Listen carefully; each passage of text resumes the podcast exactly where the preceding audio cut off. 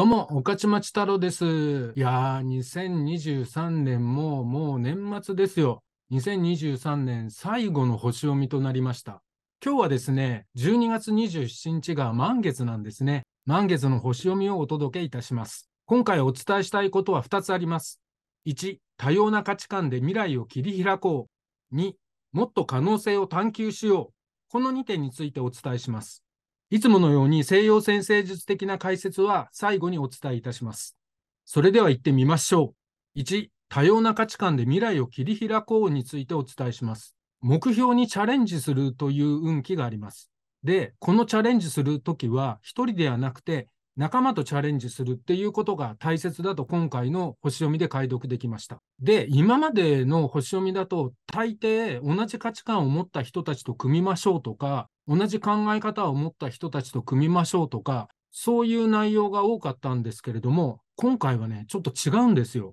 自分と違った価値観を持った人たちと出会って、そこから学びを得なさいっていうような運気なんです。これなぜかっていうと、自分と同じ価値観だとやり方や考え方同じじゃないですか。だから、そうするともうやるパターンが出し尽くしちゃった感があるので、違った価値観の人と組むと当然考え方も違うからやり方が変わってきます。ですから、チャレンジする攻略方法も変わってきますよっていうような感じなんですよ。で、今チャレンジって言いましたけど、チャレンジするとき、まあ成果を出す、出さないっていう勝ち負けにこだわりそうなところもあるんですけれども、そこが重要じゃないんです。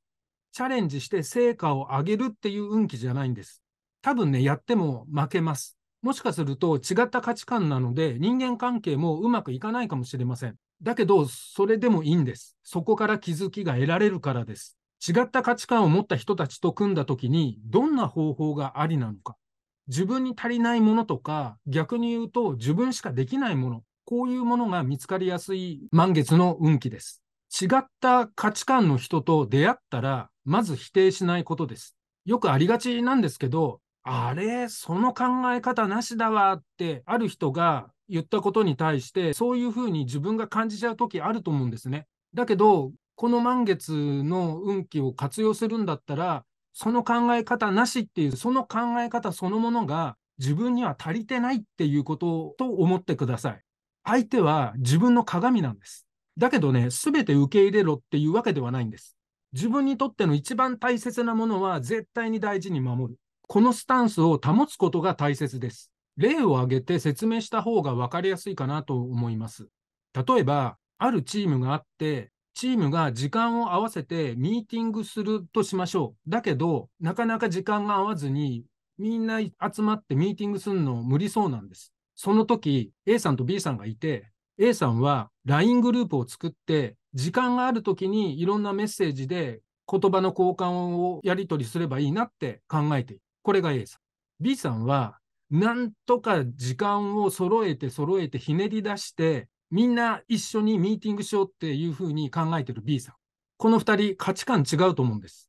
A さんは合理的に物事を進めたい。足りないものは仕組み化すればいい。そういうところに価値を抱いてます。B さんはせっかくのチームなんだから、一丸となって足並み揃えて一緒に前に進みたい。みんなと一緒に共感し合いたい。そういうところに価値を抱いているっていうのが B さんです。この2つを比較すると、A さんに足りないものはチームと一緒に進むっていう共感性の部分。で、B さんに足りないものは合理化だとか仕組み化の部分。この2つを客観的に考えることによって、A さんは、ああ、自分には合理化とか仕組み化が得意なんだっていうことが再認識することができます。で、A さんは同時に自分に足りてないものはチームをもっと共感させることだとか、もしかすると愛情なのかもしれないし、一体感なのかもしれない。だとすると、A さんは合理化とか仕組み化っていう自分が得意なことをやればいいし、共感だとか一体感なんていうものが必要だった時には B さんにお願いするっていう方法が取れますよね。今のはちょっとした例なんですけれども、価値観が違う者同士のチームの進め方が学べるわけです。あともう一つあります。たとえ価値観が違っても、自分の価値観を相手に押し付けないっていうことも大切です。絶対に仕組み化の方がいいからとか、絶対に LINE でやり取りした方が時間効率いいからとか、それを相手に押し付けないっていうことです。相手に押し付けるっていうことは、承認欲求だとか、コントロールしたい欲求なんですね。これ、依存なんです。承認欲求とかコントロールしたい欲求って、相手に対する依存なんです。ですから、これもやめましょう。そして、その2です。もっと可能性を探求しようということについてお伝えします。今回の満月の運気なんですけれども、これから活動していく上で、これをやっていくぞって自分の理念を掲げて行動していく運気と、まだまだ可能性はあるんだから、もっと追求していきたいっていう果てしない探求心の運気、この2つが混じり合ってるんです。方針が固まりつつあるかもしれない人も、方針が決まってないかもしれない人も、今はもっと可能性を探っていった方がいいんです。方針は今、この満月の時期に決めない方がいいんです。もっと探っていきましょう。もっと可能性ありなんじゃないかなと思って、視野を広くいろいろ見渡してみましょう。どういう方面で活動方針を考えた方がいいのかっていうことなんですが、今回の活動っていうのは、あなたにとって社会性のある活動です。ですから、自分の社会性はどう伸ばした方がいいのかっていうことを探ってみてください。また、自分の理想はどこに向かっているのか、どこにあるのかっていうことを探ってみてください。あと、3つ目は、仲間とどこに向かうのかっていうことを探ってみてください。この3点でいろいろ可能性を探ってみることをお勧めします。というわけで、ここからは西洋先生術的なお話に移りたいと思います。今回、えー、ヤギ座の太陽と蟹座の月、ここが180度になっていて、満月になっています。そして、この太陽月を底辺として、木星、土星のこのダイヤモンド型というのができています。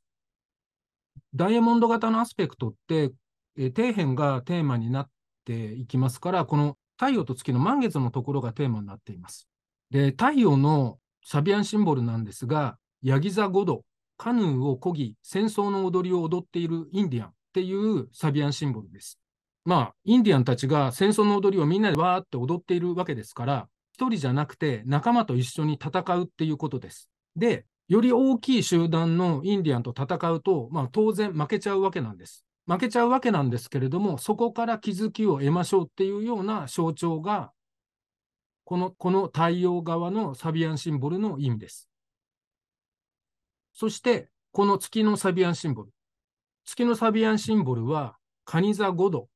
列車に破壊された車という象徴です。これはどういう意味かというと、車ってせいぜい4、5人ぐらいしか乗れないじゃないですか。で、列車って言ったらもういっぱい人乗ってるわけですよね。そのいっぱい人が乗ってる列車と車がぶつかって少人数の車が壊れちゃうっていうようなことなんですが、まあ、大きな違う価値観が、ちっぽけな自分の価値観が壊れてしまって、飲み込まれて壊れてしまって、そこから学びが得られるっていう象徴なんです。そしてこの木星のサビアンシンボル、この木星のサビアンシンボルは、自分と違う考えを持った人から学ぶという意味合いで、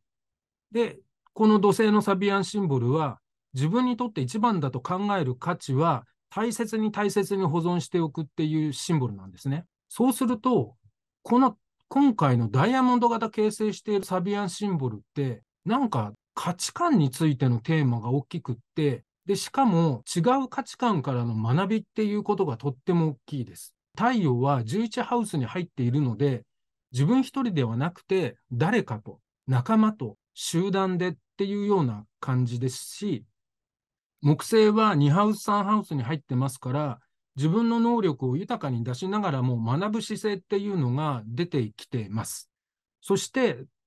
今回のダイヤモンド型には絡んでないんですが、この金星のサビアンシンボルを読むと、価値観の押し付けは実は依存だよっていうような、あの、なんか本当に価値観だらけの満月図なんですよ。チャレンジして成果を上げるというよりかは、学ぶとか違う価値観っていうようなところがテーマなんだなという解読をいたしました。そして次に火星と水星が重なってます。コンジャンクションしています。そしてこの2つの天体は海洋星と90度をとっています。火星のサビアンシンボルっていうのが、果てしない探求心、まだ可能性はあるっていうシンボルで、で、この水星のサビアンシンボルは、自分の理念がこれだから責任を持っていこうっていうようなシンボルなんですね。だから方針が決まってる彗星とまだまだ可能性があるっていう火星がこう入り混じってるような状態なんです。で、90度の角度をとっている海洋性のサビアンシンボルを読むと、方針をきちんと決めて進んでいこうっていうようなシンボルなんです。ただ、90度の角度をとってますので、きちんと方針は決めきれないっていうことにつながりますし、海洋性ですから、いろんな可能性がアメーバのように広がっているような状態なので、今今は方針決めずに可能性を探るっていう方に振った方が、この満月の運気使えるんじゃないのかなっていうふうに解読いたしました。じゃあどういう方向性で可能性を探るかっていうと、この伊手座の10ハウスごと、で水星は11ハウスにも入ってますから、11ハウスごとですよね。まあ、自分の社会性をどう伸ばしていくのかとか、いて座である自分の理想をどこに求めていくのかとか、あとは11ハウスごとの仲間とどこに向かうのかとか、そういうようなところからヒントを得て方向性を探っていくのがいいかなと考えました。はい。というわけで、今回は満月の運気として、1、多様な価値観で未来を切り開こう。2、もっと可能性を探求しよう。この2つをお伝えしました。もしね、お役に立てたとかいいなって感じたら、いいねボタンやチャンネル登録お願いいたします。はい。今年1年ご視聴していただいて本当にありがとうございます。来年もよろしくお願いいたします。皆様良いお年をお迎えください。また次回お会いいたしましょう。おかちまち太郎でした。ではではでは失礼いたします。